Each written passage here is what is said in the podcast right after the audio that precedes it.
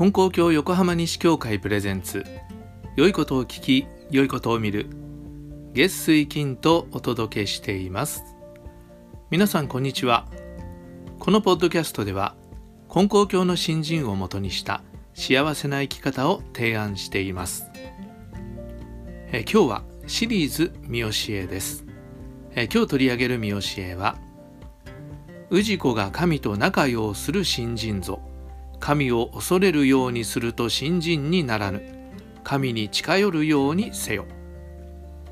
という見教えです。神が氏子と仲良くする新人だっていう教えなんですね。先日九州に住んでおられるリスナーさんからメールをいただきました、えー、ありがとうございます。ちょっと紹介させていただきたいと思います。いつも良いことを聞き良いことを見るを聞かせてもらっています。Facebook から見教えメールも読んでいます。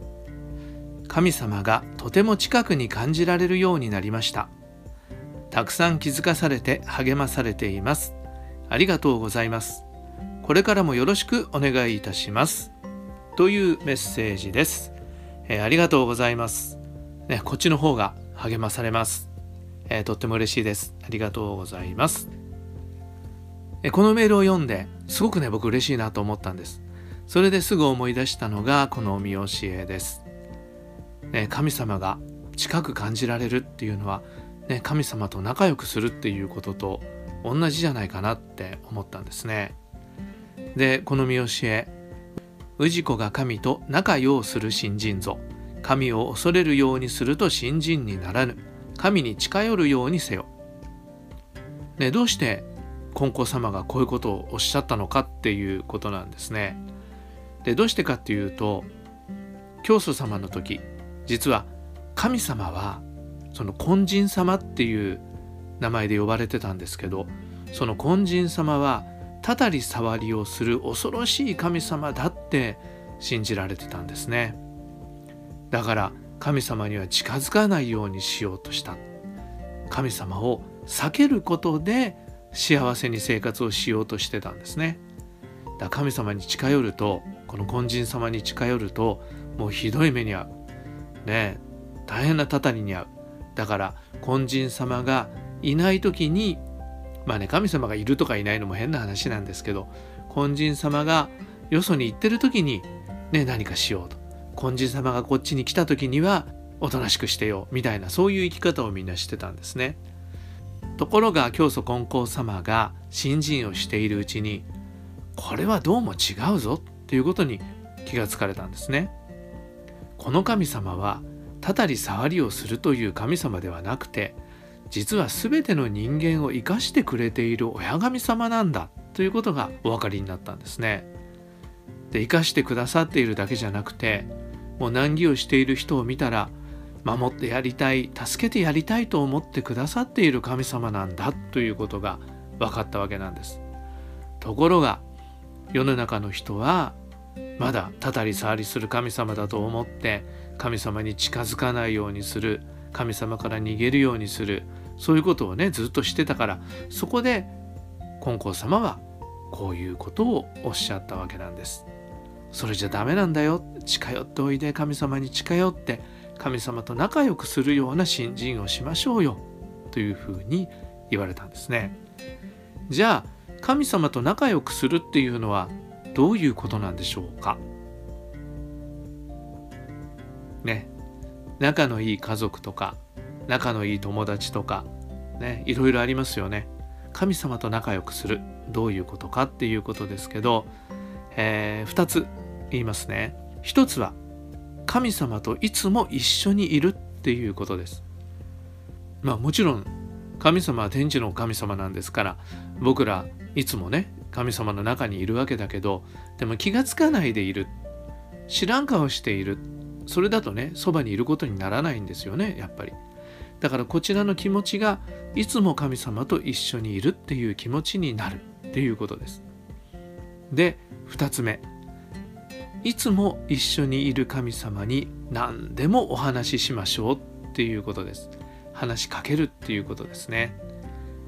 ね嬉しいことも悲しいことも辛いこともね、神様にどんどん話しかけたらいいんです神様に嘘つく必要ないし神様にかっこつける必要もないから自分の正直な気持ちを神様に話したらいいと思うんです、ね、でも神様にこんなことを言っちゃいけないんじゃないかとか、ね、こんな悪いことを神様に言っちゃいけないんじゃないかとかって思ってるうちはまだ神様と仲良くなってないと思うんですよね。神様と仲良くなったらどんなことでも言う、ね、だからこういう人がいます。もうね普段仕事の中で辛いことがある嫌なことがある。だけどそれをそばにいる人一緒に働いている人もしくはその当事者にねそんなことは言えないって、ね、言ったら関係が悪くなる、ね、言ってしまったら相手の気持ちを悪くする。相手に負担をかける。だからもうどんなこともどんな愚痴も神様に言うんです。っていう人がいます。ね、こんな嫌なことがあるんです。こんな辛いことがあるんです。どうして神様は私がこんなことまでしなきゃいけないんでしょうか？というようなことまで神様にお話しするって言うんですね。でそういうふうに神様にお話をするから私は精神的にね、えー、元気でいられるんだなって思いますっていう方があります。ね本当にそうだと思うんですね。ででもね時々神様すいません言い過ぎましたって謝るんですって言ってたけどでも神様嬉しいと思うんですよね。何でも言ってくれる。ね氏子が人間が。何でも言ってくれる。それは神様にとっては嬉しいことだと思うんです。で神様はそれを聞いてくださってえいいようにしてくださるということだと思うんですね。でもちろん悪いことばっかりじゃない方がいいと思います。嬉しいことがあった時あ神様今日はこんないいことがありました。ありがとうございます。こんな嬉しいことありました。ありがとうございます。神様も一緒に喜んでください。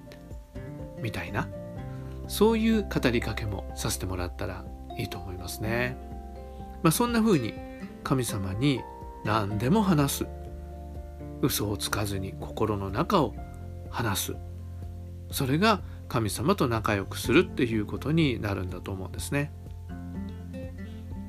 でも2つって言って3つ目になっちゃうかな、えー、もう一つ言うとでも時には神様の話も聞いてあげてほしいと思うんですね。